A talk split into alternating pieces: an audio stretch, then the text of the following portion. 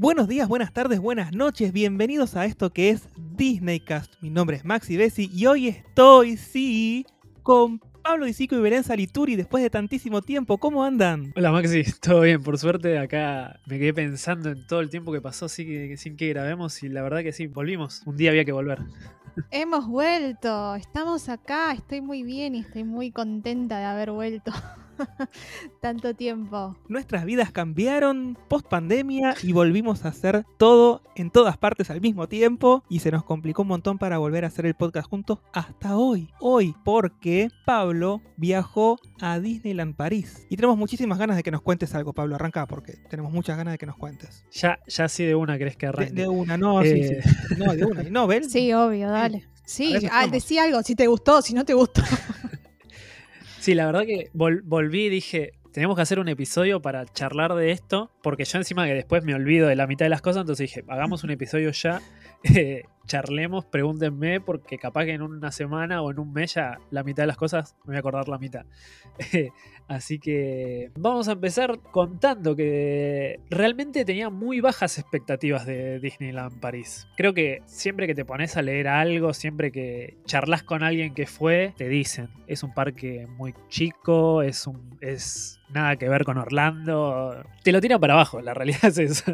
Bueno, es que con Orlando todos salen perdiendo, o sea, seamos honestos. Claro. Bueno, primero, eh, creo que ya todo el mundo acá, el que escucha el podcast lo sabe, este sería mi tercer parque ya que conozco, tanto el de Orlando como el de California ya los conozco. Y realmente no puedes comparar ningún parque con Orlando, eso es imposible. Creo que lo hablamos también en un montón de episodios. No Eh, podés comparar ningún parque con Epcot. Arranquemos por ahí.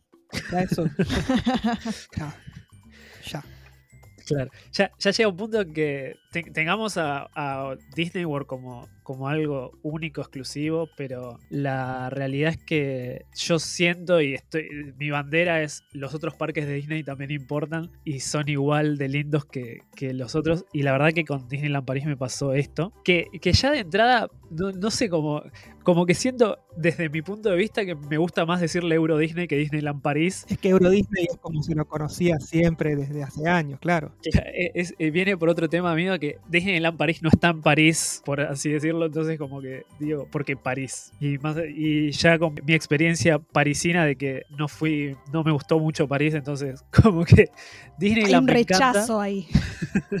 ¿Comiste croissant? Eh, Sí, pero tampoco es que fui al mejor lugar de croissant, porque la verdad quería comer un macarrón y lo que me cobraba el macarrón decía, no, deja, me compro. No, pero pedile acá a Mauricio Asta que vive, no sé, en Martínez y, y te, te da. Ahí tenés buenos Eh, ya cuando, cuando veía los precios de cada cosa, y aparte saben cómo soy yo con la comida, que digo, si esto me sale 5 euros y este muñeco me sale 4 euros, me compro el muñeco de 4 euros más que el- la comida de 5. Sí, sí. Así que Prioridades. prioridades, exactamente. Mi valija vino llena de muñecos, no de comida. Eh, Pero bueno, comí algunas croissants, sí, me gustaron. También las facturas de la vuelta a mi casa me gustan mucho, entonces no le veo la diferencia entre una croissant y una factura. No, Pero bueno. estás en París. es otra cosa. Nos, nos vamos a Disneyland. Vamos a Disneyland, porque no, no, no podemos hablar de comida nosotros, ¿no? Claro, aparte, vos me podés preguntar, ¿comiste en algún restaurante de Disneyland París? No, la verdad que no, porque no me interesaba. Está bien. Eh, Aparte, ¿cuántos eh, días es tenías? más- ¿Cuántos días fuiste? a la zona de Disneyland eh, fui cinco días, Sí. de los cuales estuvimos tres de lleno en los parques. Que fueron tres días que en realidad fueron dos y medio, porque el último día como que nos agarró que teníamos que armar las valijas y dijimos, nos podemos quedar acá toda la tarde, pero después no dormimos para armar las valijas para volver. Entonces como que cortamos a las 5 de la tarde por un montón de cosas que les voy a ir contando, buenas. Como que cortamos a las 5 de la tarde y dijimos, bueno, podemos volvernos y armar tranquilos las valijas. ¿En dos días lo recorres Disneyland París? Bueno, esa es una buena pregunta para empezar todo. Algo que lees constantemente, que un día te alcanza, un día y medio te alcanza, dos días te alcanza. La realidad es que sí. Eh, y más en la época en la que fui yo, creo que si tardamos un día y medio, no en recorrerlo, en hacer casi todas las atracciones, digo que es mucho. Nosotros creo que tuvimos la suerte de ir en una, en una época buena del parque, con una afluencia media baja, que eso en Disney es raro que pase. Y encima fuimos lunes, martes y miércoles. Claro. Entonces, vas en una temporada media baja, día de semana, lunes, martes y miércoles, que es cuando menos gente va. Eh, la verdad que tuvimos esa suerte y en promedio las atracciones tenían de demora media hora, 40 minutos. Te digo, el lunes yo cuando llegué, que veía la aplicación y veía filas de 50 minutos, como que ya me ponía contento. En atracciones, claro, vos decís filas de 50 minutos, pero en atracciones concurrentes, ¿no? Una de, una de las atracciones a la que más gente va es la, eh, la de Crash, la montaña rusa de Crash. Después, bueno, les gusta hacer filas para sacarse fotos allá. Entonces la, la fila de la foto con Mickey y la foto con las princesas era de las que más gente había. Pero después, fuera de eso, hemos tenido atracciones con 10 minutos, 20 minutos. Creo que hicimos fila en Peter Pan. 40 minutos, pero la verdad que en un día y medio se recorre tranquilamente el parque. Claro. ¿Por qué parque eh, arrancaron, Pablo? ¿Cuál fue tu primer contacto ahí con, con Disneyland? Por Disneyland, Ah, Lo, e- es, algo, es algo que también me lo puse a analizar y después de estos tres días también me, me gusta eso de ver y analizar las afluencias de la gente, de en cuánto se tarda más, en cuánto menos. Creo que, creo que lo hemos charlado acá. Walt Disney Studios es un parque que lo haces muy rápido. Caminás 10 pasos y ya hiciste todo el parque. Yo como que no, no lo creía, pero eh, es así. Es un parque que tenés un- una atracción pegada a la otra, capaz tenés una alejada, pero lo haces muy rápido el parque y más si tenés buenos tiempos de fila, lo haces más rápido todavía. Eh, entonces cuando yo cuando llegamos, como que a mí nunca me gusta arrancar por Disneyland porque como que quiero dejar el castillo para el final, como Magic Kingdom, viste, yo siempre el Magic Kingdom lo dejo para un par de días después, pero acá como dije, bueno, va- vamos a Disneyland, vamos a conocer el castillo y si arrancamos por ahí y ese día estuvimos todo el día entero en Disneyland y la verdad que, que fue una buena decisión porque el otro día en Walt Disney Studios no había nadie prácticamente, no había gente. Entonces nos tocaron, no, nos tocaron buenas, buenos horarios, buenas colas, todas esas cosas. Yo ahí tengo una pregunta para hacerte, eh, digamos, habiendo, o sea, conociendo eh, Magic Kingdom y conociendo Disneyland de California, ¿cómo fue esa primera impresión al ver, por ejemplo, Main Street? O sea, cómo el impacto, viste, que a veces decís, che, me parece que es igual, me parece que es completamente distinto, o sea, ¿qué cosas ahí como te hicieron? Ah, Sí, es- en muchas cosas es muy parecido al de California. En muchas cosas. Tiene, tiene ese aire del, del Disneyland de California. Con el. Con Disney World no, no hay muchos parecidos. No hay muchas similitudes. eh, salvo algún que otro edificio. Pero. Algo que pensé que me iba a chocar demasiado y que no me molestó. Es el kiosco que tienen al principio de la entrada.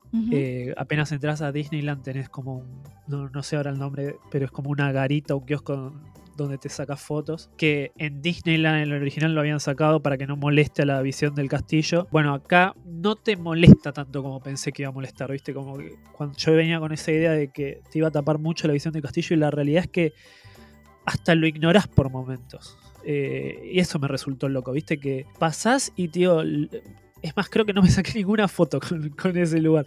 Eh, porque como que lo, lo omitís. Es, la verdad que me sorprendió eso, que omitís esa zona y ya ves directamente el castillo. claro. Otra cosa que, eh, que es, es diferente, que lo, lo hemos hablado también, pero que en mi caso no, no nos influyó mucho, es el tema del hotel adelante en la entrada del parque. Pero ahora está en refacción toda esa entrada. Entonces nos hicieron entrar por un costado. Eh, entonces como que no... Es, ese gran cambio que tiene este parque yo no lo sentí por este, por este motivo. Hay muchas zonas en refacción del parque. Se ve que llegaron para algunas cosas para los 30 y para otras cosas no. Y bueno, y el, y el hotel este está en plena refacción. Pero, pero bueno, más allá de los dos parques, toda la zona de Disney Village y cómo está ambientado, cómo está eh, armado toda esa zona es muy linda. Y hasta te diría que es un poquito más linda que la de California. California tiene muy pegado todo una cosa al lado de la otra. Y este como que se nota que tiene más hectáreas para aprovechar y eso está bueno de, de este parque. Si, si ves el mapa de California ves que está todo muy pegado y yo siento que estos acá en París como que se van a expandir para bien en un futuro y que tienen mucho más espacio para usar y bueno, se notan estos, en estos detalles. ¿Qué atracciones son las que más te gustaron? Bueno, de, de Disneyland en sí, que, que es el primer parque, en donde estuve, como que están las clásicas de siempre, las que conocemos todo- todos. Me gustó mucho la, atracción de Star Wars Hyper Space Mountain. Sí. Eh, la verdad que es una atracción que, bueno, sa- saben que Space Mountain me encanta a mí, eh, más allá de lo que me gustan las montañas rusas, Space Mountain tiene esa, eso de no saber para dónde vas a ir, no sé, me, me encanta. Hyper Space Mountain, que es una atracción como Space Mountain, pero de Star Wars, eh, tiene el carro con dos personas. Eso hace que tenga single rider, entonces pasas más rápido. Y, no sé, está muy bien hecha, no, no sé cómo explicárselos. Pero yo me lo imaginaba distinto. Cuando yo pensaba en Star Wars y Space Mountain, como que me imaginaba otra cosa, ¿viste? Ver de lejos eh, fotogramas o proyecciones de las naves, ¿viste? Pero la realidad es que está todo tan bien integrado y no, no sé si spoilear o no, pero es buenísima la atracción. no sé. eh, y después otra cosa que también pensaba, eh, porque en muchas fotos vos ves que tienen dos carriles para llenar de gente, viste que tenés dos carros, uno a la derecha y uno a la izquierda. Yo pensaba que eran dos montañas diferentes, como en Orlando, pero no, es una misma, es un mismo carril que se junta. Porque, porque tiene la proye- la- el, el proyectil, ¿vi- ¿vieron? Cuando arranca Hyper Space Mountain, es el viaje al- a la luna, que es lo que era la atracción original, y es un carril solo ese. Entonces, bueno, son dos carriles que después se unen en uno para, para hacer el mismo recorrido. Pero la verdad que es una atracción que me encantó. No sé, esperaba eso, creo que espera, no esperaba tanto, esperaba mucho y me dio más de lo que esperaba Bien. la verdad. Y es una montaña rusa básica. No, tampoco es que te voy a decir la mejor montaña rusa del mundo. Pero para ser Disney es la mejor montaña rusa del parque. Y te la. Y te digo que para mí supera la de Crash. Eh, mucho, yo creo. Pero yo tengo esas cosas. Viste que a mí Aerosmith no me mueve un pelo. Sí. Y Crash, que dicen que es una de las mejores montañas rusas de, de Disneyland París, me gustó, pero esperaba más de esa montaña rusa. Igual Y la, de- Space la- Mountain- la de Aerosmith no es para mover los pelos, te mueve los intestinos. Si arrancas de 0 a 100 al toque. Sí, pero tampoco es que, wow. eh, eso, eso lo hacen tantas montañas rusas también que. Bueno, pero es Disney. No, es, no, claro, pero es Aerosmith. O sea, ¿qué hace. Aerosmith en Disney? no sé, estas dos montañas rusas son cosas de Disney. Eh, bueno, por eso Aerosmith se fue de Disneyland París y ahora van a hacer la, la de Iron Man, que ya la, la anunciaron para dentro de poco, que es Iron Man y, y Capitana Marvel ahora la, la agregaron. Oh. Eh, como que dijeron, tenemos que agregar a Capitana Marvel, vamos a ponerla. Porque en un principio, hace 2-3 años atrás, era la, la montaña rusa de Iron Man. Sí, ahora Yo- es Iron Eh, Ma- eso- es Iron Smith y Quesito Brie. Eh, pero bueno, eso yo creo que esa me va a gustar más que la Aerosmith. Y les digo, la de Crash es linda montaña rusa. La temática me gusta mucho porque, para el que no sabe, es una montaña rusa que tiene el carro que gira, se suben cuatro personas, están de espaldas las Que cuatro está inspirado en. Crash, que es la tortuga de Claro, Nemo. está inspirado en Crash, exactamente. Y entras a la corriente de. de. de Sydney. Sí.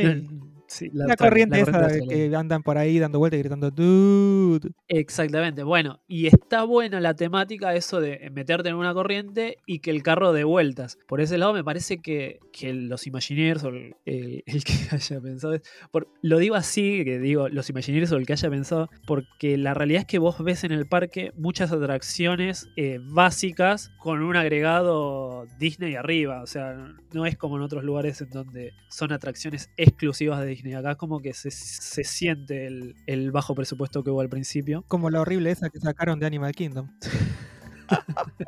Me estás tocando una fibra. Muy sensible. Sí. sí, sí, sí. Vieron que Disney compra enlatados y los mete a veces en los parques. Bueno, lo que está diciendo Pablo es que metieron enlatados clásicos de otros parques que se pueden ver que pusieron un- una igual en un parque, otra igual en otro parque. Y ahí metieron los diseños que compraron de otros lugares y los mandaron a Disneyland París porque no había guita para meter a los Imagineers ahí a pensar. Exactamente. Pero bueno, creo que cuando hicieron la de Crash ya- había un poco más de guita y el concepto y la idea está buena. O sea, sentís que estás ahí en la corriente. Sí, o sí, sea, sí. como que Vos- tu vos- vos cuerpo. no subiste, ¿no, Bel? Sí, sí, yo me subí. Ah, subiste, subiste. ¿Viste? El cuerpo es como que decir, oh, o sea, Claro. Pero bueno, yo lo que espero en una atracción, en una montaña rusa, es adrenalina. Y acá como que sentís mareos por momento, como que decís, oh, como que no entendés mucho lo que está pasando. Y también lo que pasa es que los carros como no, no estás, estás de espaldas, al principio como que hay una parte que si estás, no sé cómo explicarlo, pero hay una parte que quedas de espalda a todo lo que está pasando. Y como que no llegas a entender bien el, el concepto si lo haces una vez sola, ¿viste? Porque al principio no gira el, el- el carro. Empieza a girar arranca cuando normal, entras- claro. Claro, y hay una proyección que solo la ves si estás de una manera. De la otra no llegas a ver toda la proyección entera. Pero bueno, es una linda montaña rusa. No era lo que esperaba. Porque también eh, Crash es un personaje que me gusta mucho. Entonces me gustó, pero hasta ahí nomás es esa atracción. Y bueno, es una de las atracciones que más demora tiene en el parque. Más o menos rondaba en, siempre en una hora, 50 minutos. Cuando abre el parque llega a estar en una hora 20 Wow. Claro. pero para mí no, lo, no vale la pena por todo lo que voy a hablar después. Ok. Después, si seguimos en el tópico montañas rusas, está Big Thunder Mountain, que la verdad que ¿Es no, no igual? sé cómo explicarlo, pero no, no, no, no, eh, a eso iba, no, no sé cómo explicarlo. Bueno, es, es una atracción que, que ya de por sí en- te, te subís a la atracción y vas por un túnel que pasa por abajo del lago y haces la atracción arriba de la montaña. Y es muy larga. Eh, me, me gustó mucho eso. O sea, como que sentís que termina y, sen- y, y de golpe parece que sigue subiendo. Y sentís que termina y seguís subiendo a la punta de la montaña. Y la verdad que me encantó. No, no esperaba tanto. A mí, a mí me gusta esa montaña rusa, pero al mismo tiempo siento que se queda en el tiempo la de Orlando, estamos hablando. Sí. Siento que le falta algo. Y yo creo que, que esta tiene todo eso que le falta a la de Orlando. Me gustó bastante, me gustó mucho esta atracción. No tiene grandes caídas, pero la decoración está linda. Eh, aparte, al ser un poco más larga de lo de Orlando, se aprovecha más el decorado, la idea. Me gustó mucho, me, me sorprendió. Es una. También es una atracción que tiene mucha demora, 40, 50 minutos siempre. Y estamos hablando de temporada baja, o sea, imagínense en temporada alta lo que puede llegar a tener. Y yo a esa me, subí una vez sola eh, por esto de, las demoras de, esta atracción. Y me subí de tarde, noche, y la verdad que la vista es hermosa. Claro. En ese horario la vista es muy linda. Che, ¿y la mansión embrujada qué onda ahí? Es, es otra de las cosas que, que te estaba pensando justo en comentarte. Phantom Manor, la verdad que me gustó. Tiene muchas cosas similares a las otras, pero este detalle del, del fantasma, eh, la verdad que, que le da un plus a la atracción. Cuando hablas de fantasma, ¿cuál fantasma es? ¿Qué es el que tiene el- la caja, la, El- la cabeza en la caja? Sí, sí, sí, sí. Es como el personaje principal de, de esta atracción. Es el mítico que aparentemente estaba al principio en Disneyland y después desapareció. Exactamente. Que cada tanto lo hacen aparecer otra vez. Sí. Sí. Bueno, acá es como el personaje. Claro. El personaje de la atracción. Eh, y la novia, ¿no? Ujú. es, es- ese juego. En muchas cosas es muy similar y lo que sí sentí, que bueno, es una de las cosas que, que después hablaba con, con Tami, yo me subí solo a esta atracción, como que la sentí un poco más, no sé si es terrorífica, que la original, como que sentí que por momentos usan mucho el, el miedo, eh, eh, por momentos el fantasma te aparece como de golpe, ¿viste? Y truenos, como que por ese momento la sentí como más tétrica que la original. Es más oscura en ese sentido. me- Es- o sea. Es, a ver, es un, es un- una atracción que es, un sí, dark sí. ride, ¿no? O sea, es oscura siempre. Pero en el sentido eso de, ir a lo tétrico, ¿no? Como que Phantom Manor es más oscura, digamos. Es que en- claro, no, no sé, no sé bien cómo es la palabra, porque claro, yo también lo pensaba en oscura, pero al ser Dark Ride, viste, Toda la experiencia desde la historia es como más tétrico, ¿no? Como más... Que, que intenta darte miedo. Quizás cuando vos vas a la mansión embrujada, no sé, en Orlando, es como... que Es distinto. La pasás bien siempre. El tono es más de comedia. Eso, tono más de comedia, sabes que nunca te van a asustar o que nunca te va a pasar nada ahí. Sí.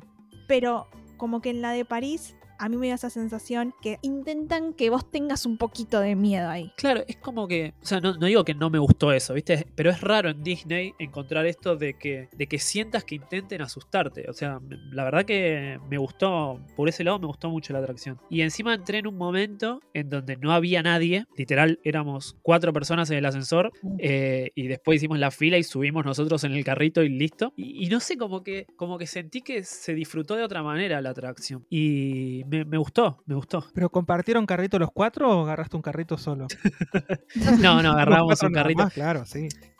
No, pero agarrábamos un carrito y como que nos separaban, ¿viste? Entonces es, es una atracción que, para el que no sepa, es una atracción que el carrito se va moviendo y te subís constantemente. Y los carritos de al lado que tenía los dejaban vacíos, como que la experiencia en, el, en la zona era de, de vos solo, ¿viste? Que normalmente ves la escenografía y ves a toda la gente al lado. Y en este caso como que me veía, era yo solo con la, con la experiencia. Entonces era distinta la sensación, ¿viste? Eso sumó a la experiencia que, que me pareció más oscura, más tétrica. Entonces me gustó mucho la atracción por ese sentido, por, por toda esa experiencia. La verdad que, que sí, en, en otros, en otros sentidos sí es muy similar a la original, pero es eh, todo ese plus que me dio a mí me, me, gust- me- me hizo que me guste de más la, la atracción. Después de atracciones distintas, para darte así, seguimos un poco con montañas rusas, está la de Indiana Jones. Es una atracción, no sé si exclusiva me parece, de este parque. que es un poco de lo que hablábamos. Es una, es una atracción que es una montaña rusa que existe, básica, la pusieron arriba y le metieron cosas de, de un templo.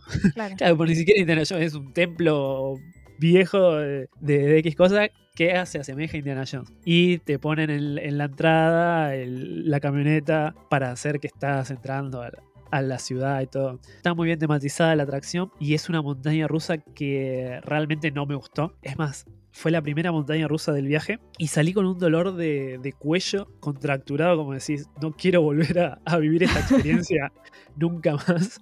Eh, te sacude mucho, se, siente vieja la atracción. Claro, son de esas que a lo mejor tienen como mucho movimiento y el carrito no está preparado para ese movimiento. Exactamente. Sí, sí, sí. Sí, sí, tiene muchas, muchas caídas, muchos loops. Es rara la atracción. Pero bueno, era vivir esa experiencia. Me gustó, sí, me gustó, pero como que le faltó un poquito eh, a la de Indiana Jones. Tampoco esperaba demasiado, entonces no me molestó. Claro.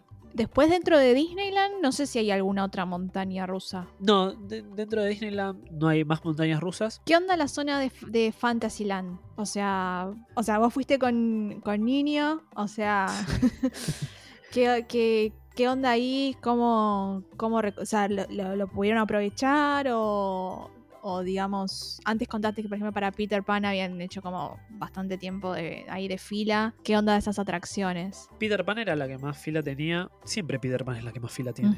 Y es algo que todavía intento develar por qué tiene tanta fila siempre. Yo calculo que es por el principio, que ves Londres, que estás volando. Claro. no- nunca, nunca entiendo por qué tiene tanta fila, porque la, la realidad es que después la atracción en sí se mueve muy similar a otras Dark Ride Claro. de ese estilo. Eh, ahí hay- lo, lo que tenía la zona de Fantasyland, que un poco te bajaba la experiencia, es que también estaban arreglando la parte de atrás del castillo Ah, claro. atr- atrás justo tenés el carrusel, entonces como que no, no podías acceder directamente a la parte de atrás. Estaba cerrada la zona de los vitros, o sea, vos podés entrar al castillo ahí en Disneyland. Sí. Yo tenía muchas ganas de ir a esa zona y no O sea, se podía No ir. podés ir por, o sea, a ver, por debajo del castillo. Por debajo sí, donde está el dragón, ok, el dragón, eso sí. perfecto. pero por arriba, que Sí. el piso de arriba donde están Sí. los, los vitros y esas cosas, no se puede acceder. ¿Por qué? No sé, porque no, no es que se veía que estaba en refacción o algo, o sea, estaba cerrado. Claro. Simplemente. Y después la parte de atrás del, del castillo, o sea, la entrada estaba hermosa, Ujú. te podías sacar fotos, todo lo que querías. Ahora, la parte de atrás estaba todo vallado. Eh, como que sé que ahí les, les quedó refaccionar algo. Claro. Eh, estaba todo vallado y bueno, como que ahí un poco la experiencia ya te la corta, porque entras también por los costados, ¿viste? Era medio, medio rara la experiencia de entrar a Fantasyland, entonces como que, como que siempre entrábamos por los costados de, claro. de- del parque. Ahí, bueno, en Fantasyland tenés Pinocho, ujú. Blancanieves también, dos Claro. Dark Ride, que no Sí. había tanta gente, había 20, 30 minutos de fila más o menos. Eh, a mi hija le gustaron mucho, yo pensé que le iban a asustar y la verdad que le gustaron, le gustó bastante a Leia esas atracciones. Después, It's a Small World, está cerrada también, la están reparando. Eso te quería preguntar. ¿Qué onda los clásicos, no? Como It's a Small World o, no sé, Piratas, o sea, ¿qué, qué onda esas las clásicas? ¿Piratas? Bueno, Small World la están refaccionando, no, no se puede entrar. Eh, justo, justo nosotros nos tomamos el, el tren que recorre el parque eh, y pasamos por la parte de atrás de It's a Small World y veíamos cómo estaban reparando todos. Se, Viste que se, se mete adentro de, de It's a Small World un poco. Eh, vimos cómo estaban refaccionando todo. Está muy verde todo. Era lo, lo que me resultó muy loco es ver, porque se mete muy adentro de la atracción y veías el lago todo seco, o sea, sin agua, la- los barquitos ahí apoyados. Eso, eso fue una buena experiencia. ¿no? Ver It's a Small World apagada. Claro. Bastante loco. Pero bueno, Piratas me gustó, como que la sentí un poco más corta que las otras piratas de, de otros parques. No, no sé si fue mi, mi imaginación o qué. Como que sentí que empezó y terminó de golpe. Ah, No sé, la escena de la batalla, viste, de, de los barcos, casi que ni la percibí, como, que- no sé, fue rara Piratas. Pero, viste, son atracciones que tenés que ir sí o sí, viste, más allá de que ya sepas más o menos cómo es. Sí, y obvio. Estás ahí, la, la tenés que, la tenés que vivir. A mí, It's Small World es una atracción que no me gusta mucho y siempre que voy, un o sea, si sé que estoy en un parque y está, tengo que ir, es así. Pero bueno, Piratas sí, estuvo, estuvo buena. Eh, después, así, en Fantasyland eh, está el, el laberinto de, de Alicia, que es un laberinto, está lindo. Había como partes cerradas, eh, había cosas medio raras, pero estaba lindo. Y no mucho más, porque después estaba la zona de chicos, que hay dos atracciones. Está el, el Storybook, eh, ese barco que, que recorre los castillos. A Leia le encantó. Y después está el trencito, el Casey Jr., creo que se llama. Sí. Que también Leia se volvió loca con ese trencito. ¿Y vos qué opinas de todo eso? A mí el Storybook me encanta. ¿Sí? Eh, es una, para mí es una boludez, pero a mí me encantan las maquetas, todas esas cosas. Eh, entonces, es, es una atracción que para mí está muy bien hecha. Sé que es recontra aburrida, porque lo sé, no, no te aporta nada, pero los castillos están bien hechos, eh, me gusta. Y el trencito está bueno, es, es una montaña rusa para chicos. Sí, es como la de Goofy en Claro. Orlando, en Magic. No, es mucho, mucho menor que Goofy. Menos que Goofy la de te da algunos sacudones. Sí, sí, sí, es mucho más tranquila. Mirá, Es más como un gusanito. oh, Es muy para chicos, pero está lindo. está bien. Después estaba por hablarles de algo más y me olvidé. No sé si querés contarnos del show o hablamos de atracciones de Studio Park que todavía no mencionaste. Dale, si, si quieren hablo un toque de, del Walt Disney Studio, que la verdad en atracciones, como dijimos, muy pocas tiene. Ahora hace poco agregaron la de Cars, que fue como una renovación de la que tenían antes de, del detrás de, de escena del, cine. La verdad que la de Cars es una vergüenza.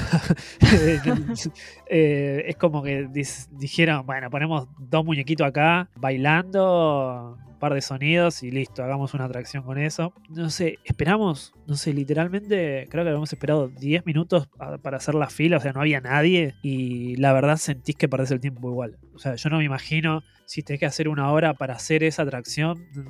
No, no tiene sentido hacer esa atracción realmente. Mirá que yo hace dos minutos dije que yo haría todas las atracciones, pero. Y No Cars todas. es una. Claro, y Cars es una franquicia que amo. Pero no, no aporta nada. Son tres esculturas. Está el momento en donde explota el tanque, pero es lo único. Y la verdad que tampoco es que es tan bueno, ¿viste? ¿No? Claro. Eh, y encima está alejada, porque está como todo en este área de Pixar que, que- que hicieron ahora, que, que inventaron con esta de Cars, oficializaron el área de Pixar, y se va a unir con lo que es Frozen a futuro. Mm. Pero ahora como que la- tenés que patear un rato, o sea, salís de, Claro. del playroom de Toy Story y tenés que patear unos 5 minutos para llegar a Cars. Y después hacer la fila y todo, como que está alejada del mundo. Hablando del, del lugar de Toy Story, la verdad que me encantó. Sé que es chico, sé que no tiene muchas atracciones, pero la verdad que las atracciones que tiene me gustaron demasiado. Tiene el, la- el paracaídas de, de los soldaditos, que pensé que iba a ser una boludez y está muy bueno. Como que está. A mí lo que me gustan de esas atracciones que te suben y te bajan es eso mismo que cuando te suben ves el parque. Entonces está bueno y la caída está buena también. No es una caída tranquila. O sea, es como para adolescentes, no es para chiquitos esa atracción. Después el gusanito de Slinky, que es un gusanito que da vueltas. Linda atracción también. A mi hija le encantó, así que buenísima. Y después tenés el. La U sería de Darcy, del autito Darcy, que la verdad que me gustó más de lo que pensaba. Pensé que era, que era una atracción onda. El barco pirata, viste, que, que te, Sí. pero no, la, la realidad es que sube bastante, me, me sorprendió eso. Y bueno, es una atracción que también ti- sube mucha gente, pero yo la agarré con buenos tiempos dentro de todo Claro. y la disfruté. Después está también la, la atracción de Cars, que es como un poco la de Luigi. eh, Son, son como unos. Como unas tazas, pero también es un poco como el. Es rara esa atracción. Y ahora no recuerdo bien el funcionamiento. Me parece que funciona con, con imanes, pero no estoy seguro. Es como una especie de, de autitos que van girando, como en su lugar. En Carsland, en en California hay una atracción muy parecida, pero como que está mejorada. Eh, ¿Qué es? Como, como el de los aliens, pero sin tener algo que los esté tironeando. ¿Sabes qué? Creo que sí. Eh, porque Sí, sí, sí, porque la de los aliens como, como que también es una especie de tazas. Sí, da vueltas, gira sobre su eje Sí. y se mueven al mismo tiempo sobre la pista. Ponele que es algo así. Está buena la atracción. Bueno, y después la de Crash, que ya, ya hablamos un poco, me gustó, pero está ahí nada más. ¿Pudiste ver algo de lo que va a ser la parte de Avengers que van a tener? o- Estaba todo, todo tapado. Sí. Todo tapado. No, traté, miré, miré y no, no encontré nada. No había nada. Che, ¿y Ratatouille? Creo que dejé las, las dos atracciones que más me gustaron para el final. Una es Ratatouille. Me encantó. O sea, espera, yo ya, yo ya más o menos ya sabía cómo funcionaba. Está todo muy bien hecho. Está. eh, no sé, no sé. La, la escenografía, eh, la pantalla, muy interactiva, muy eh, inmersiva. Total, sí. Y la verdad que por momentos te sentís adentro, te sentís que sos una rata más. La verdad que me sorprendió. Es una atracción que, que, que usan este sistema también de imanes con el carro que se mueve en el lugar. Entonces también como que por momentos, no sé, este sistema de, imanes, de, de traqueo de imanes me gusta mucho porque hace que los carros se entrecrucen, se, se- a veces como que sientas que estés moviéndote, bailando. Es un sistema muy bueno que ahora se está usando mucho. Y la verdad me, me, me gusta cómo pasás de una escenografía a la otra. Yo soy de mirar mucho esas cosas de, de, de, de dónde entra un carro, de dónde está entrando el otro. Que no veas el carro de al lado, eso también me gusta demasiado porque hay escenas en particular en donde no ves el carro de al lado y escenas donde sí lo ves, pero son detalles que la verdad que me suman demasiado a la atracción. Y la verdad que es muy inmersiva, la historia está muy buena. Capaz lo que le falta un poco, que bueno, no lo sufrí tanto porque la, la realidad es que habremos subido 4 o 5 veces porque tenía 10 minutos de demora, pero es una atracción que le falta eh, fila.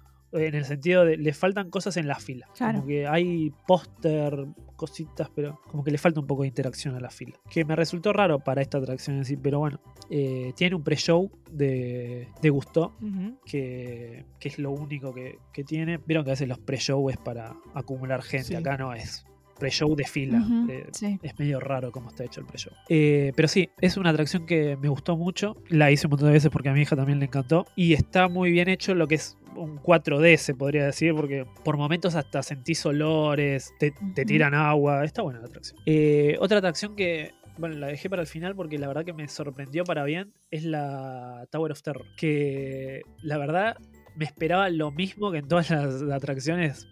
Saben que me encanta a mí la Tower of Terror. Me esperaba exactamente lo mismo que en atracciones de otros lados. Y el show es completamente distinto. Me sorprendió que no aparece esta pareja habitualmente que tenemos, esta que muere en, el- en el ascensor, eh, sino que en este caso aparece una nena nada más, que es la nena de, de la familia. Claro. Y ella es la, la que te lleva en este viaje. Y como que no te esperas las caídas. No, no sé, me gustó mucho. Y lo que tiene también de bueno es que cada ascensor tiene su propio show. No son todos iguales. Entonces depende a qué Claro. ascensor te subas, es un show distinto. Y la verdad que eso me fascinó. El- la vuelta tan simple que le dieron para que sea distinta a, a las otras que son idénticas. Bueno, en este caso ya no existe más la de California, que era la otra idéntica. Pero eh, le dieron esta vuelta de rosca para tampoco parecerse a la de Orlando, que la hace completamente distinta a una atracción que es similar en todos lados. Claro. Eso la verdad que me, me sorprendió para bien de esta atracción. Y por eso la dejé también para el final, porque es una atracción que todo el que fue a Disney la conoce, pero que te sorprende igual. Entonces, como dije, wow, esta atracción me gustó.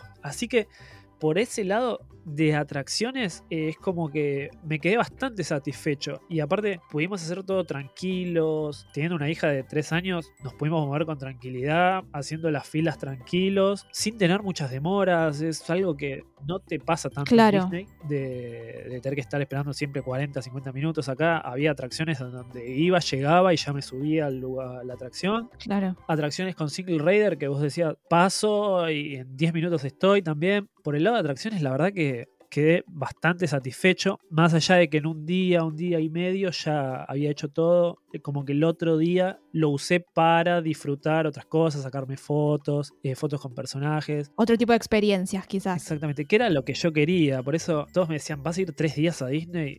Sí, la realidad era que el tercer día era la otra experiencia de Disney. eh, No correr, pasear un poco, Repetir, sí, repetir las atracciones que realmente te gustaron mucho y querés volver a hacer. Exactamente. Che, y te hago una pregunta, porque vos decís las atracciones, la mayoría no tenían alta de- demanda, ¿no? No había mucha demora. A mí lo que me pasó cuando fui a Disneyland París es que una situación similar, ¿no? Como que había ciertas atracciones que tenían mucha espera y la gran mayoría no. Pero la atmósfera de los parques me dio a tipo medio parque fantasma. No sé cómo está ahora y más, y ahora entro un poco a, los 30 años, ¿no? ¿Cómo está el parque en ese sentido, ¿no? De, se lo ve como vivo, porque a mí me dio esa sensación como que estaba medio muerto, en especial Studio Park, ¿no? Sacando quizás ciertas zonas, parecía como que se estaba mm, decayendo, no sé. Como que el, como que el resort en sí eh, tiene unos horarios muy marcados. El parque abre a las 10 de la mañana Claro. y la gente empieza a caer a las 12, pero es muy marcado eso. Capaz vos decís en todos los parques es así. No, acá es muy marcado. Eh, a las 12 te empieza a caer la gente. Y si vos estás en, en Disneyland, porque Disney Studios cierra a las 6 de la tarde, si no me equivoco, sí, a las 6. o- Sí, a las 6. Si vos estás en Disneyland, vos ves que a partir de las 6 y media empieza a subir la, la espera en algunas atracciones La gente, eh, claro. Pero es muy marcado. Como está tan cerca un parque del otro, caminás dos minutos. Y Sí, cruzás y estás. otra cosa marcada que hay es, son los desfiles. Vos tenés el, el parade de las 5 de la tarde, 5 o 6 de la tarde, que también está tipo 5 o 6 de la tarde y después de ese parade como que ves que la gente se va y también Claro. se marca mucho eso, como que mucho, mucho horario marcado de saber que a tal hora tenés mucha gente y a tal hora no tenés tanta gente. Después de las 6, 7 de la tarde baja mucho la cantidad de gente. Claro. Después de todo este resumen, Walt Disney Studios lo que tiene es que ser un parque que abre menos horas. A la mañana hay mucha gente y después como que va bajando. Como que ves mucha gente que va a. Ratatouille, a Crash y después se van a, a Disneyland. es así. Claro. Hicieron esas dos atracciones Se- y se mudan de parque. parque directamente. La zona de la Hollywood Tower está un poco alejado de lo que es Toy Story no tanto, pero lo que es Ratatouille y Crash. Y lo otro que tiene cerca es el coso de Stitch, que no sé qué es porque no entré porque no soy muy loco de Stitch, de Lilo Stitch. Creo que es un show o es algo cantado, es un sing, sing along, no sé qué es. Sí, sí. Sin me parece que galón sing debe along. ser, sí, capaz. Bueno, esa zona está desolada. Eh, Hollywood Tower, desde que entras al parque hasta que salís, tiene 5 o 10 minutos de demora. Que para mí es increíble que esa atracción, que me pareció una locura, Claro. tenga 5 o 10 minutos de demora, pero bueno, todo el día está así. La parte de Toy Story realmente la vi con mucha gente. La de Cars de arriba no tiene nada porque no. Malísima la atracción. Eh, y la, la otra zona, como que sí hay gente. Tenés las alfombras de Aladdin también, que es una especie de Dumbo. Eh, como que está muy sectorizada la gente. Igual no es un parque muy grande, entonces, como que donde estuve yo, más o menos, en la zona de Toy Story, tenés un sector que supuestamente creo que es de Playhouse, pero te sacás fotos con, con Woody y con vos. Eso también muy lleno de gente. Eh, como que no lo, no lo noté tan vacío. Pero Claro. en la zona de Hollywood Tower eh, también están haciendo toda la parte del Avenger Campus ahí. Yo calculo que cuando abran el Avenger Campus va a ser un mundo de gente Ahí de se vuelta va, claro. pero hasta había locales que estaban cerrados todo el día o cerraban muy temprano, cosa que a veces es raro. Acá había muchos sectores en donde los locales cerraban temprano. Eh, por ese lado sí, te podría decir que es medio fantasma, pero bueno, con, con esto de que ahora ya anunciaron la fecha de, de apertura del Avenger Campus, va a ser completamente distinto. Toda esa zona se va a llenar de gente, va a ser una locura. Y está bueno darle un poco de, de aire. Yo creo que también tendrían que mejorar un poco la parte de adelante. de- Cuando entras al parque, para la izquierda sería toda esa zona de Hollywood Tower, de Stitch. Hay otro show más que es de Mickey, que lo abrieron hace poco. Que como que siento que no va mucha gente a esos sectores. Después Disneyland, no, lo- no lo noté tan desolado yo. Yo, yo veí- se sentía la gente en Fantasyland, eh, estaba lleno todo el tiempo. Después, capaz eh, un poco en Adventureland, sí, como que sentís por momentos que hay menos gente, pero es raro, como que no tenés mucha caminata, como que no, no, no es una Claro. atracción pegada al lado de la otra, ¿viste? Como que tenés muchos espacios de, escenografía sin nada. Entonces, como que sí, capaz en algunos momentos no ves tanta gente, pero después ves acumulada mucha gente de golpe. O tenés caminos que no te llevan a nada, porque también tenés eso en este parque. Porque tiene muchas estaciones cerradas de, de trenes. El tren funciona como una atracción más y no te para en todas las estaciones. Solo para en Main Street, en la entrada principal. Y si no te para al final, que creo que es Frontierland en esa parte. Eh, no, es Adventureland. Tiene solo dos, dos estaciones. Si no, también tendría una en Frontierland, uno en Fantasyland y uno en Tomorrowland. Acá solo tienen la estación principal de Main Street y la de Adventureland. Claro, eso en Magic Kingdom no te pasa. Claro, pero eh, acá abrió hace poco de vuelta el tren. Entonces me parece que lo abrieron así porque están arreglando los otros, las otras estaciones, no sé. Pero funciona como una atracción más, que te dicen de acá a acá es como una atracción y de, Adventureland a, Main Street es otra atracción. Es raro. Entonces, bueno, ves muchos caminos que no te conducen a nada porque en realidad estarían yendo a la parada del tren.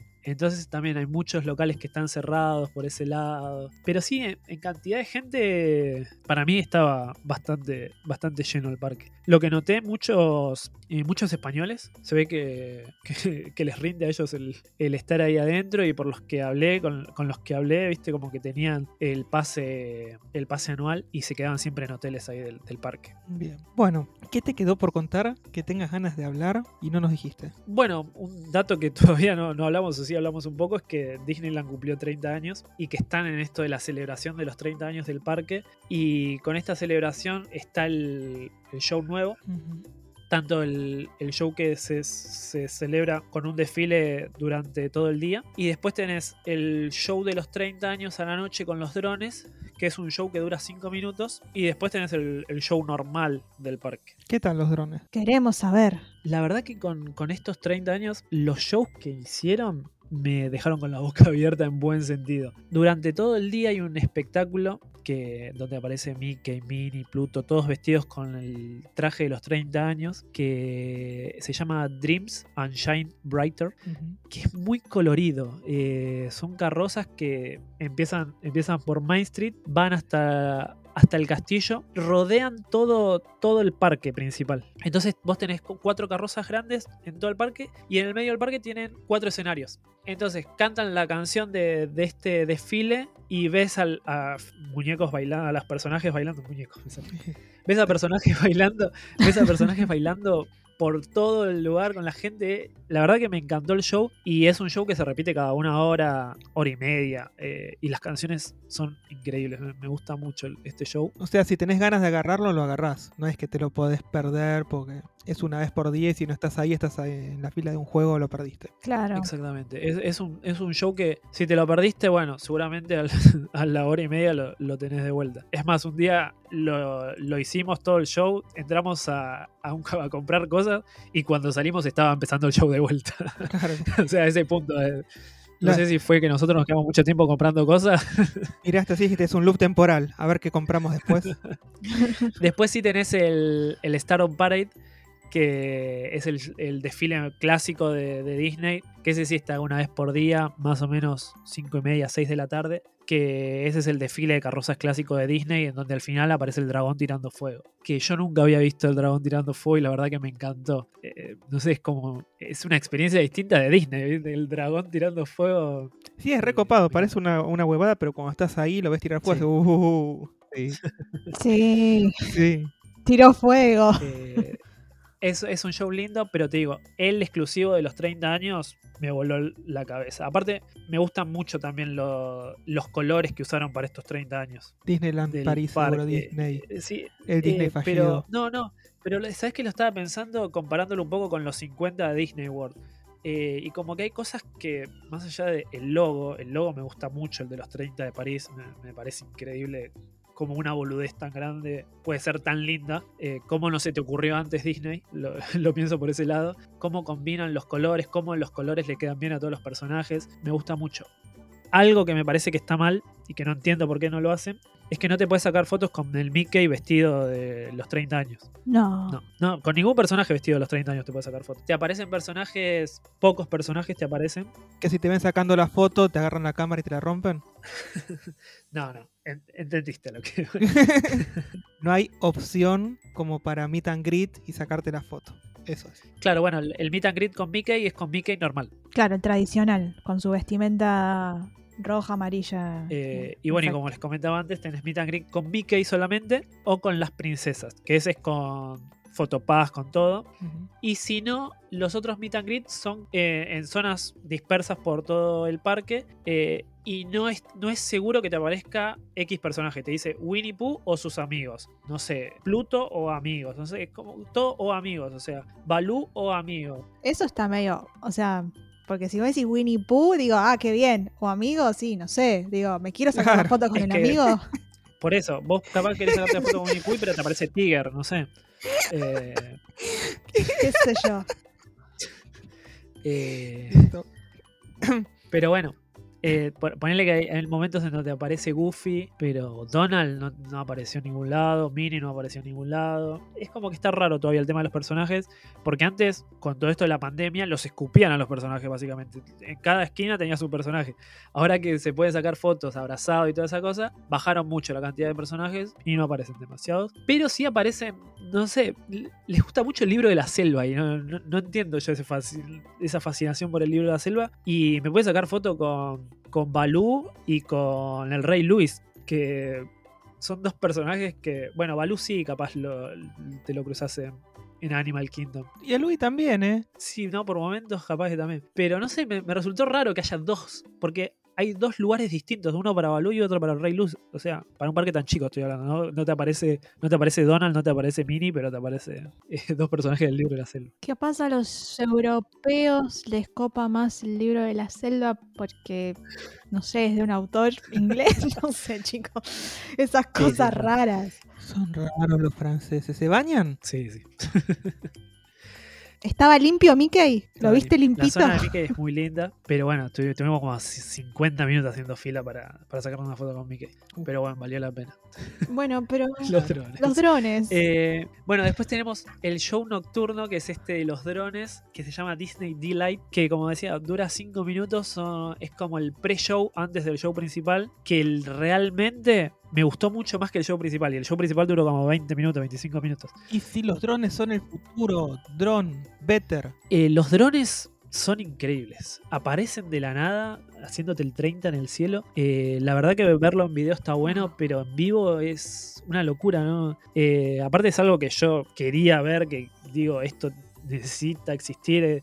eh, ya cuando se veían los primeros bocetos de lo que podía llegar a ser, que capaz, viste que en un principio iba a ser en Orlando, que, que en Star Wars Galaxy 6 iban a hacer algo con ro- drones, que no sé qué cosa Eh, apareció en Disneyland. París y la verdad que como está usado me encanta. Mi teoría de por qué dura 5 minutos, La batería. la batería y que no tienen el presupuesto para tantos drones para seguir en el tiempo. Yo creo que la batería de estos drones no va a aumentar demasiado en el, en el- en el corto tiempo. Me parece que es un problema grande que tiene Disney el tema de las baterías, pero yo calculo que cuando lo lleven a Orlando lo van a solucionar cambiando drones todo el tiempo. Sí. Me parece que les Claro. va a ser la solución simple. Pero tiene también un problemita de coordinación en algunas partes de los drones que se les descalibran. Eso lo, lo noté. Vimos dos veces los shows nocturnos porque, como decíamos, el tercer día nos fuimos temprano. Íbamos a volver al show nocturno, pero faltaban armar algunas cosas y decidimos quedarnos armando las valijas. Pero bueno, los dos días que estuvimos, el show de los drones es muy bueno, es muy corto. Pero bueno, no importa cuán largo es, es cómo los usan. Eh, es claro, están bien usados. Porque yo dije, bueno, están mostrando el 30 todo el tiempo, pero no, después se sincronizan de otra forma, eh, hacen otros movimientos, como que por momentos también se alejan un poco uno y rodean todo el castillo. Están muy lindos como, como están usados y tienen un- una buena sincro con respecto al castillo. Te sigo insistiendo, para mí no son para Magic Kingdom, tenés que arrancar con un show nocturno en Animal. Tenés que arrancar en Animal porque si vos vas con drones que son relativamente silenciosos, no jodés a los animales y puedes armar un tremendo show alrededor del árbol de la vida, que como son drones y el árbol de la vida lo ves desde todo el parque prácticamente, los vas a poder ver de cualquier lado, no tienen que estar todos ahí sentaditos en, en la, la calle principal frente al árbol de la vida. Como por ahí sí tienen que estar todos frente al castillo en Magic Kingdom o todo El castillo, eh, claro. O sea, como que es más. Puedes estar en cualquier parte del parque y seguramente lo vas a ver. Sí. Y definitivamente es una oportunidad para reivindicar los shows nocturnos en Animal Kingdom sin joder a los animales. Porque nunca pudieron tirar fuegos artificiales. Animales en, en. AK para no molestar la vida que tienen ahí animal. Y es una forma de innovar también, digo, de, de sacarnos un poco del típico show de fuegos artificiales y luces de todas las noches. O sea, si, le- si están pudiendo desarrollar eh, este tipo de shows con drones, o sea, si... Entiendo que Disneyland Paris es, a ver, Sí, es el conejillo de indias, a ver, Obvio. probaron a ver cómo, cómo, cómo sale, qué Obvio, se puede hacer, qué no. Eh, y el próximo. Por eso. Eh, nada, pobrecito. Pero, mm, digamos, acá vi- el, el fuerte, o sea, el- yo creo que no intentarlo en Disney World primero es- tiene que ver con esto también que decían ustedes. Bueno, hay que probar la tecnología, a ver cómo funciona, porque si te equivocas en Disney World es lo peor que Disney puede hacer. O sea, te equivocas en Disneyland París, Claro, no se entera Te nadie. equivocas en Orlando y te pedimos la cabeza de Chapek. Cambio, en París. Bueno, detalles así de, de diferencias así que yo veo muy notables. Esto que decía de Mickey que no que solo aparezca con traje en los desfiles, que no te va a sacar fotos. Eh, otro detalle que también noté que me, me chocó mucho, eh, que seguramente es todo por presupuesto, es que tanto los personajes de Toy Story, Buzz, eh, Woody y Jessie, en los desfiles los tenés con la cara nueva, que la que apareció primero en Tokio, si no me equivoco, o en Shanghai, no me acuerdo ahora. Después apareció en Orlando y se decía que apareció en París, pero en realidad apareció con cara nueva en los desfiles de París. Si vos te sacás fotos, te sacás fotos con los cara vieja, con los cara grande. No, no sé si, si sabes. Como los dólares. Eh, que, que- yo sé que para muchos es una boludez, es una diferencia significativa, pero si vos ves la foto de, de la cara vieja de Jesse con la cara nueva, es una diferencia grande. O la de, la de Woody. Woody antes era súper cabezón y ahora lo hicieron más parecido al- a, la figura. Y son diferencias que, que para mí es todo por presupuesto. Y lo de los drones, para mí dijeron, vamos a invertir un poco acá para probar también. Fue, metemos guita en esto en un show de 5 minutos, porque es el show de los 30 años, son esos 5 minutos, para probar, a ver cómo sale. Por ahí mandaron los drones que iban a usar en Galaxy's Edge, que no, no anduvieron bien. Y dijeron, bueno, vamos a probar cómo, cómo hacemos algo nuevo acá. Porque acuérdate de esto, en Galaxy's Edge iban a volar naves por arriba del, lugar, iba a haber X-Wings, y esos eran drones disfrazados. Deben ser estos drones que no pudieron disfrazarlos bien o no sé qué, y adiós chicos. A Francia, donde nada Pero funciona. te digo, pero no, no, sí, para mí funcionó. eh, para mí funcionan los drones en, en el espectáculo, funcionan y funcionan muy bien. Hay muchas cosas que pulir, hay muchas cosas que pulir, pero los drones funcionan. Porque si no, eh, pensá que ya están funcionando hace 2-3 meses estos drones. Si no, ya los hubieran sacado. Sí. O sea, y sigue estando todas las noches. La- usan la música del, del espectáculo que pasa todo el día. Entonces le, le suma más porque es muy pegadiza la, la música de los 30 años. Sí, eso es lo, lo- lo de Disney, la música de los parades es pegadiza en serio. es- Sí. Pero bueno, tiene muchas cosas por delante Disneyland París. Hay un montón de cosas que podemos esperar, que son el Avenger Campus, el Frozen Land. Sí, el Avenger Campus ya se abre ahora dentro de poco. Sí. En Sí. julio, creo. Sí, el 20 me parece. No, no- creo que ya pusieron la fecha y era el Ujú. 20. No van a abrir los restaurantes. Abren las atracciones, pero no los restaurantes. Pero no sé si la de Iron Man la abren. O sea, como que leí que no, no estaban seguros si la de Iron Man se abría o no. Bueno, Raro, porque es la atracción que hace más tiempo que está cerrada. Está también la planificada la apertura de, de Frozen, como dijiste, eh, para el 2024 25, si no me equivoco. Y también van a meter un Galaxy Edge ahí, que eso también ya está en el mapa. Pero como que no hay mucha... como que eh, siempre aparecen los mapas, pero como que no te dicen para cuándo va a estar. sí, bueno, pero es Galaxy's Edge. A ver, piensen un poquito y hagan otro planeta. Hagan algo que dé ganas de ir. Otro Galaxy's Edge. Si no nos gustó el primero. Por eso es que lo ponen en los mapas, pero no hablan demasiado de, de ese de esa tierra. Y, y bueno, justo estos días estábamos hablando con todo esto de, de las series de Obi-Wan y de lo que sea, que te están metiendo de vuelta personajes viejos, porque seamos sinceros, todos lo sabemos, Galaxy Edge está para que los personajes nuevos tengan relevancia y que eh, eh, Disney siempre quiso meter a Kylo, a Rey, a todas esas cosas que nunca llegaron a, a entrar al público a pegar. Y bueno, con todo esto de, las nuevas series y de volver de vuelta al inicio, yo creo que es un buen momento para el parque para empezar a traer de vuelta a los personajes viejos a, a los parques. Igual yo te digo una cosa. Disney puede meter a Rey en los parques de Disney porque no es un personaje al que le tengamos cariño los fanáticos a muerte de Star Wars. Ahora vos meteme un Han Solo con cara de otro chabón. Yo no me voy a sacar una foto, pero ni en pedo. A mí me pones a Harrison Ford o no me pones a nadie. Esos son intocables. Pero es lo que pasa también con los personajes de Marvel. Es lo que pasa con los personajes de Marvel. Yo no me puedo sacar ninguna foto con ningún personaje de Marvel en los parques. Ni aunque tenga máscara, porque no los siento parecidos. Claro. Eh, menos los que no tienen máscara. Thor eh, me parece un chiste. Capitana Marvel me parece un chiste. Bueno, pero no hables tan mal de Brie Larson, o sea. Eh, es más, eh, había para sacarse fotos de personajes de Marvel y no fui por eso, porque no me gustan las fotos. Sí, a mí me- ya me viene pasando eso desde la época de Universal, que tenía el área de, de los Cuatro Fantásticos, viste, Capitán América, había algunos X-Men. Y sacarte la foto, mira, me dice, anda a sacarte la foto. No, porque ese no es, anda a sacarte la foto, después te vas a arrepentir. Me saqué la foto con una cara de ojete, porque no lo sentí, no lo sentí. Sí, sí, sí. Este, ese sí que era not, not My Wolverine. Te sacás capaz alguno con, en la Comic Con de acá que está mejor hecho el traje que los de Disney. A veces me pasa eso también. Bueno, pero en la Comic Con te sacas las fotos porque estás aplaudiendo a alguien que se rompió el alma haciendo un cosplay y, y se lo reconoces. Ah, pero en un parque de atracciones donde tenés las licencias de los personajes oficiales y no, poné los que están encapuchados que son, viste, no sé, Chewbacca, poneme un tripio, porque podrías ponerme un tripio, poneme los droides dando vueltas, pero no me pongas un Han Solo porque me arruinas la experiencia, me la rebajaste. Y eso a los fanáticos duros no nos pasa con Rey. Rey no nos importa prácticamente.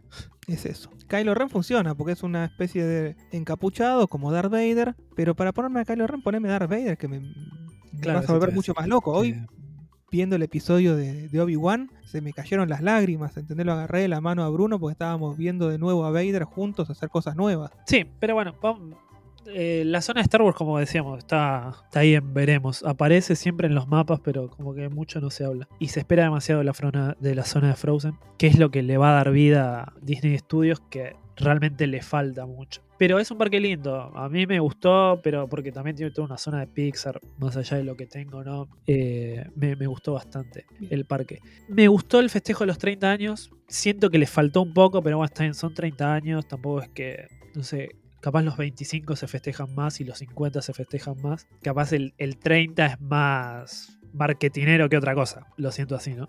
Porque aparte, bueno, después viene el show, después del show de drones viene el show principal de- del castillo, que es Illuminations, que no me gustó tanto. Eh, ni, ni la música me gustó de, de Illuminations. Y bueno, más allá de que no me gustó la música, tampoco eh, las escenas que te mostraban. Eh, en un momento apareció La Bella y la Bestia, pero la versión de Emma Watson, no la de dibujitos.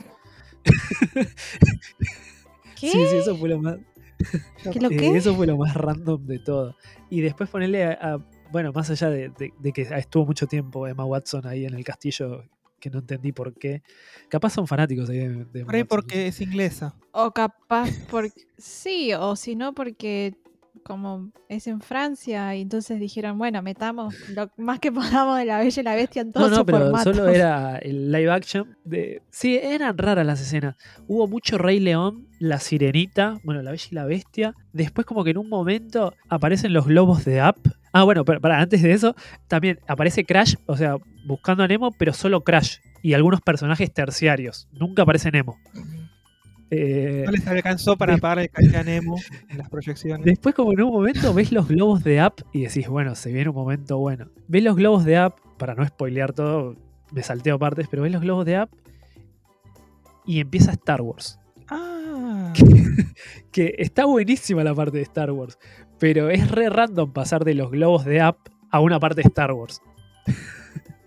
sí, sí, como sí, un popurrí, o sea... Eh, por eso, ¿no? Eh, la verdad que, no sé, eh, es un espectáculo visual lindo. Y, y ya sabemos que la parte de Star Wars es, es 7, 8 y 9. Por eso es lo que tiene Disney también. Pero, pero sí, es todo muy random. Y yo calculo también que un poco la pusieron a Emma Watson también en su momento para levantar un poco la película. Eh, también estaba Jack Sparrow. Raro todo. sí, igual Jack Jack Sparrow como que ya lo van a tener que ir borrando porque Sí, pero, pero bueno, sigue apareciendo. Fue un, show, fue un show raro. Lindo visualmente, pero si te lo puedes analizar un poco, como que tiene un montón de cosas raras que no entendés por qué están ahí. Por eso les digo que el show de drones de 5 minutos me gustó más que este show de, de media hora. Buenísimo, entonces valió la pena ir hasta París por un show de 5 minutos de drones. Sí, eh, el merch estaba, está bueno. La verdad que, como les decía, los colores son muy, muy lindos. eh, la ropa es muy linda. Eh, sí, diferencian mucho hombre-mujer con azul rosa. Pero merch tenían variado bastante. Sí, faltaban muchos personajes, capaz por la época. Y yo sentí que faltaba un poco más de merch, pero como decía en un principio, son los 30 años, no van a tirar la casa por la ventana y aparte es París. Y bueno, esto no sé si lo hablamos eh, fuera del episodio o dentro del episodio. Eh, una cosa rarísima es que en el Disney Store de París, de París Ciudad, no tienen merch del parque de Disneyland de los 30 años y sí tienen de los 50 de Disney World. Bueno, esto sí lo charlamos fuera de, de- Pero bueno, eso te, te muestra la superioridad absoluta del resort de Orlando por sobre los demás parques, inclusive en sus propias ciudades. Y ni hablar de que deben tener, por supuesto, por la superioridad absoluta de Epcot como parque, el mejor parque Disney de todos los tiempos, eh, deben tener también... Alguna este, cosita tenía. obvio que tienen merchandising de Epcot. Eh, Siempre hay. sí, sí, sí. Siempre hay algo. Belén lo confirma en Londres. En Londres había merchandising de, mm, del Festival of the Arts. Bueno, pero porque es uno de los mejores festivales de todos los parques Disney, que son los cuatro festivales que tiene Epcot, obvio. Ojo, ojo igual, eh. Eh, Lo que yo noté, porque yo fui tanto el de Londres como el de París a los store, que venden. Yo tengo una teoría igual ahí también, ¿eh? A ver si es la misma. Claro, venden mucho saldo. Mucho, muchas de las cosas que sobran van Ujú. A, a los stores de- del mundo. Eh, de, de Galaxy que vos Edge. tenés que hacer de más porque lo pides. sí, sí, lo piden. De Galaxy Edge hay un- una, una pared llena de cosas y son todos peluches que seguramente nadie quiso. El, el muñequito ese que se movía, que nadie lo quiso en el parque y lo trajeron para acá. Y seguro que también tienen peluches de Jar Jar Binks. Eh, sí, son, para- son todos saldos para mí. Y te los venden a precio regular la mayoría de las cosas. Pero, pero bueno, Disney. Y sí, es así, o los queremos como son o no los queremos. Exactamente. Cerrando o haciendo una síntesis de todo esto, me encantó Disneyland París, me encantó volver a Disney después de mucho tiempo. Y bueno, fue una serie de, de cosas que se dieron positivas. El tema de la espera, de, de, bueno, la primera vez que leía también iba a un parque. Fueron un montón de cosas que me hicieron que capaz la experiencia fuese 20 veces mejor que la de cualquier persona, porque como decíamos en un principio, todos te tiran abajo Disneyland París. Tanto el, turista tradicional como el fanático de Disney capaz te, te dice, no, es el peor parque. Yo creo que sí, puede ser que sea el peor parque, pero tiene la magia Disney y yo realmente volvería a ir de vuelta a Disneyland París. Igual, a ver, que sea el peor de los parques Disney no significa que sea malo. Significa que hay tanta magia en los parques de Disney que alguno necesariamente va a tener que ser el más flojo. Y le toca a París. Ojo, no sé si está ahí nomás con algún otro asiático, pero Claro, sí, sí, sí, tiene eso. Yo creo que igual que están haciendo cosas para mejorarlo, es lo que, lo que hablábamos en un principio. Creo que falta igual otras cosas también para, para mejorar este parque. Me parece que no es solo agregar atracciones, pero bueno, no, no sé, es Disney. Tiene, tiene sus cosas buenas y sus cosas malas, qué sé yo. El, el Passline ese nuevo no lo usé realmente, el, el- el nuevo Fast Pass. Es carísimo, es excesivo para algunas atracciones, te cuesta hasta 20 euros. Y claramente no te iba a servir. O sea, digo, pudiste hacer un montón de atracciones sin tener ese pase. Sí, capaz te podía llegar a servir en, en Crash. He visto gente que lo, lo usaba bastante en Crash, pero bueno, qué sé yo. Son detalles. sí, te aceleran un poco las cosas, pero tampoco lo necesitas, como en otros parques. Así que bueno, bueno, entonces el saldo es completamente positivo para Disneyland París. Disfrutaste de los 30 años, presenciaste el show de drones que hace tanto tiempo que teníamos ganas de saber cómo es. Y una cosa más antes de cerrar. No, no nos contaste cómo llegaste a Disneyland París. O sea que vamos a cerrar con cómo empezaste. Vos llegaste desde Londres, ¿no? Directo. Eh, sí, sí. eh, yo, estuve una semana en Londres antes de, irme a Disneyland París. Y bueno, una cosa de las que les contaba al principio que me sorprendió, que en la estación de, de trenes de Londres, la San Pancras, es una estación de trenes internacional, que hay un tren que es el Eurostar que te lleva directamente al parque de Disney. Que en dos horas estás desde el centro de Londres hasta la puerta de Disneyland París. Es más, nosotros llegamos, salimos de la estación y salimos como una zona de autobuses. Y estábamos con valijas, con todo. Y yo sabía que estábamos cerca de Disneyland París, pero como teníamos todas las valijas y todas las cosas, dijimos, no, nos tomamos un, eh, un Uber hasta el hotel acomodamos todo y después venimos para acá. Y cuando nos tomamos el Uber, nos vamos hasta el hotel, nosotros del hotel estábamos a una estación de, tren de Disneyland, volvemos a Disneyland, salgo de la estación y veo la estación al lado de autobuses. O sea, como que el, el tren te deja justo al lado de la puerta de Disneyland, que es una de las cosas que también me sorprendió, que tanto el tren internacional como el tren que va desde París te dejen al lado de Disneyland. Haces cinco pasos y ya estás adentro de- del parque, que es algo que me sorprendió para bien. Eh, Eso está muy bien integrado eh, y es muy fácil llegar al parque. Eh, tanto desde Londres, que es, es re loco decir, desde Londres llegas en dos horas al parque, a la puerta del parque, como desde el centro de París, que desde el centro de París creo que estás en una hora, una hora y diez, una hora y veinte. o sea, capaz tardás lo mismo. O sea, es una locura. Y Pero es un datazo, porque por ahí te vas un día, estás en Londres, ¿no? Y decís, quiero ir a Disneyland París. Dejas todo en el hotel de Londres, te vas dos días, pasas una noche en un hotel de ahí de Disney y te haces los dos parques de Disneyland París. Sí, en dos días, dos días te lo haces eh, fijo los, los dos parques. Y, y te digo lo mismo. Eh, eh, yo en un principio, mi, mi plan, bueno, después de, Disneyland me fui a París cuatro días, eh, a París Centro. Eh, como que en un momento barajé la idea de quedarme siempre en París o de quedarme siempre en la zona de Disney, eh, Martin Lavallée, quedarme en toda esa zona y moverme en transporte. eh, y pensé que era más lejos. Como que pensé que Disney estaba más lejos de, de lo que es el centro de París como que veía muchos videos y que decían una hora, hora y media, pero como que no se te hace eterno el viaje. Entonces, como que si yo te digo, yo volvería a Disney, eh, a Disneyland París sí volvería, y si quiero ir a París, eh, me quedaría esos días más en Disney y me tomo un tren para ir a París. Haría al revés de lo que hace todo el mundo, ¿viste? Todo el mundo va a París cinco días y va un día a Disney y tomamos el tren. Yo haría al revés, me quedaría cinco días en Disneyland París y me tomaría un día, si quisiera, hasta París a ver la Torre Eiffel, no sé. la- lo que hace la gente normal. Eh, pero, pero sí, estando en París me di cuenta, ya, igual ya lo sabía desde antes, ¿no? Pero mis viajes son más, eh, disfruto más un parque de atracciones que, que, una, que una zona turística, eh, onda Torre Eiffel o Arco del Triunfo. Así que bueno, bueno, cualquier cosa que quieran saber acerca de Disneyland París, saben que pueden escribir a nuestras redes sociales, arroba DisneyCastArg, eso es arroba DisneyCastARG, tanto en Twitter como en Instagram, y seguro que Pablo te va a responder. Y si por algún motivo no está dando vueltas por ahí en las redes de Disneycast, te pasamos el usuario de Instagram y le preguntas directo a él, te va a responder seguro. Con esto entonces nos vamos despidiendo. Dale, eh, nos vamos despidiendo y, y vemos ahora cuando nos juntamos de vuelta para, para charlar. De última en las redes sociales también nos pueden decir, eh, más allá si tienen alguna pregunta de que no, de algo que no se habló, eh, nos pueden decir si quieren que charlemos de algún tema en particular. Estamos abiertos de sugerencias. Y eso siempre, porque estamos como, a ver, volvemos, pero volvemos para hablar de que si ya hablamos de los parques, hablamos, y, y la verdad que ponernos a hablar de películas, no sé si nos quieren escuchar hablar de películas. Por lo pronto de lo que sí vamos a hablar es de Lightyear probablemente en las próximas semanas, porque todos sabemos del amor de Pablo por Toy Story y que esto es un evento para los fanáticos de Toy Story. Esperemos, si, si ya les tiro un spoiler alert, no, no, no es un spo- spoiler alert de, mi, de mis sensaciones. Eh, la verdad que tuve la suerte de ver muchos juguetes en vivo de, de Lightyear y realmente no me gustaron.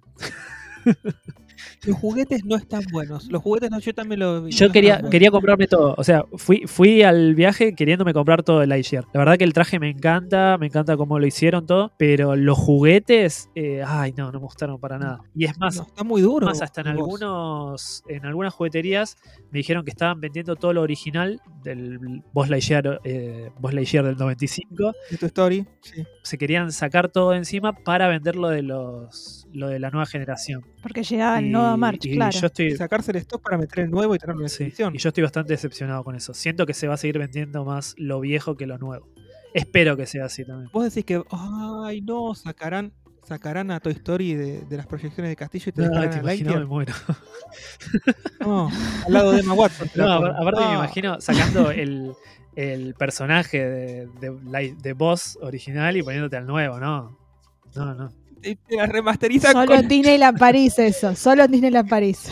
Ahí donde prueban todo, vemos cómo queda. te la remasterizan con la voz de Chris Evans, lo sacan a, a Tim Allen. Eh, bueno, eso también no, Eh, Hay, hay muchas cosas, que- pero cuando esté la película vamos a hablar de todo eso. Eh, Dale, sí. Sí, espero que podamos ir a verla, aunque sea, viste, juntos para poder charlar. Esperemos. Esperemos. Esperemos que sí. Bueno, con eso entonces nos cuesta despedirnos porque no sabemos cuándo nos vamos a volver a juntar y la verdad que lo extrañábamos. Así que, bueno, será hasta la próxima. Mi nombre es Maxi Bessi. Yo soy Pablo y sigo. Y yo soy Belén Salitori. Esto fue Disneycast.